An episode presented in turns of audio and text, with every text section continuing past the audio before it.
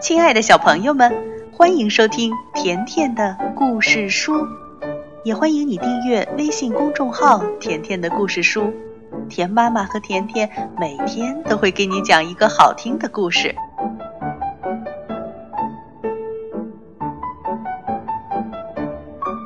小朋友们，彼得兔和他的朋友们的故事，今天甜妈妈接着给你讲。今天要讲关于谁的故事呢？我们要讲关于渔夫杰里米的故事。从前有一只大青蛙，大伙儿都叫它渔夫杰里米。他把房子建在池塘边，四周被毛茛花包围着。他的小房子里总是湿漉漉的，储藏室里和走廊上都是水汪汪的。渔夫杰里米先生很喜欢将他的双脚泡在水中，当然，他不会因此而受到责骂，也不会因为这样而感冒。当他望向窗外时，只见豆大的雨点儿从天而降，滴答滴答地落在池塘里，这对他来说是多么高兴的一件事儿啊！哦，我要去捉一些小虫子，然后去钓鱼。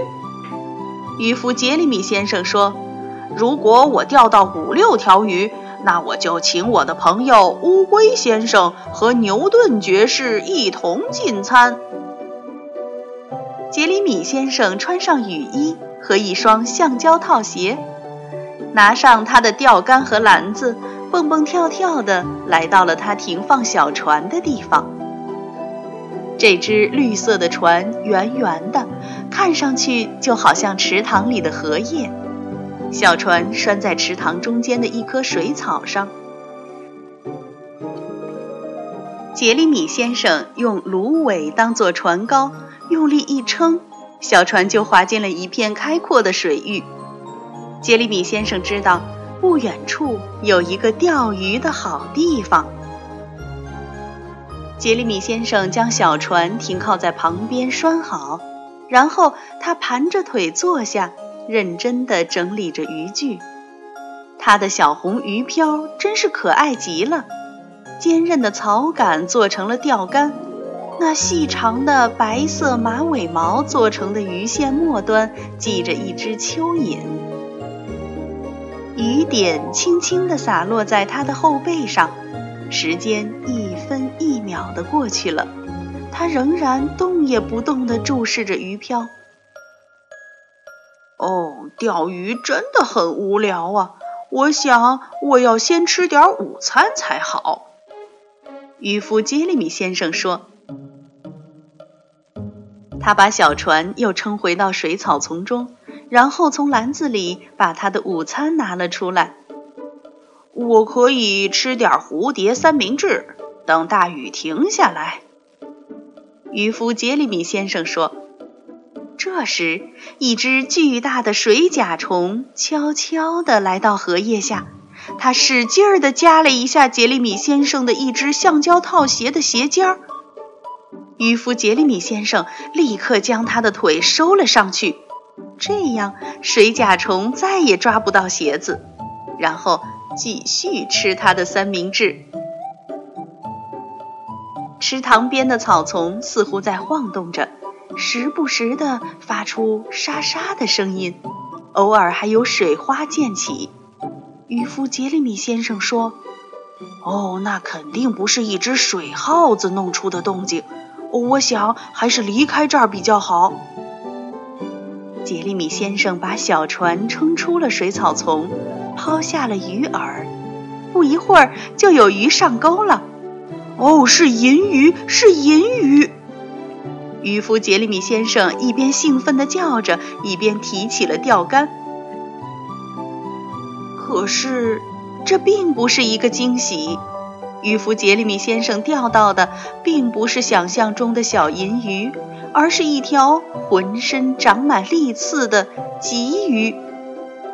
鲫鱼在小船上不停地扑腾，又扎又咬，直到呼吸变得困难了，才又跳回到水里。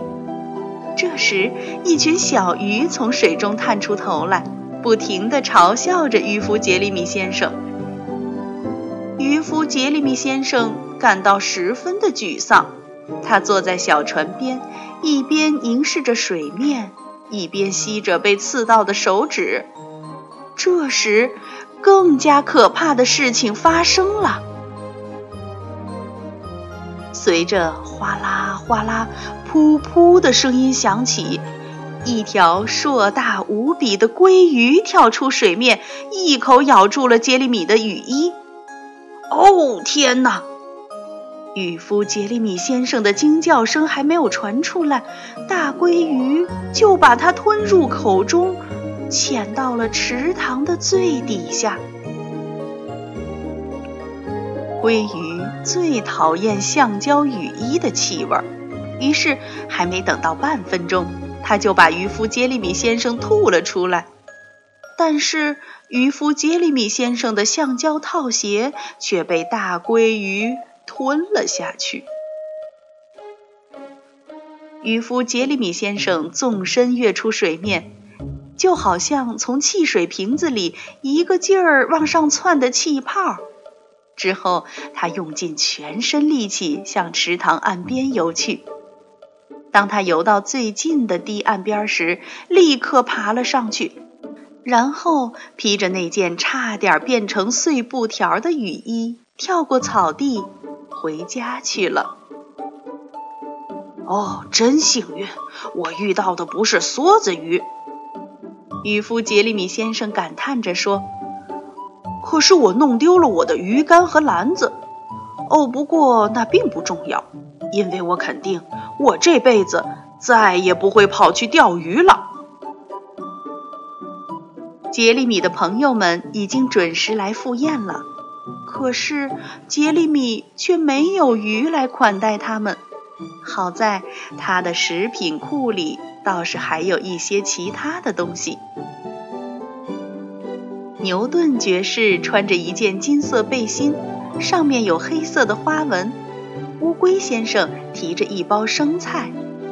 虽然他们没有美味的银鱼当晚餐，不过用瓢虫酱烤的蚱蜢味道也应该不错。青蛙先生觉得这顿晚宴是非常丰盛的，不过。我觉得那晚餐一定会让人难以下咽的，小朋友，你说呢？好了，今天的故事就讲到这儿了，再见吧。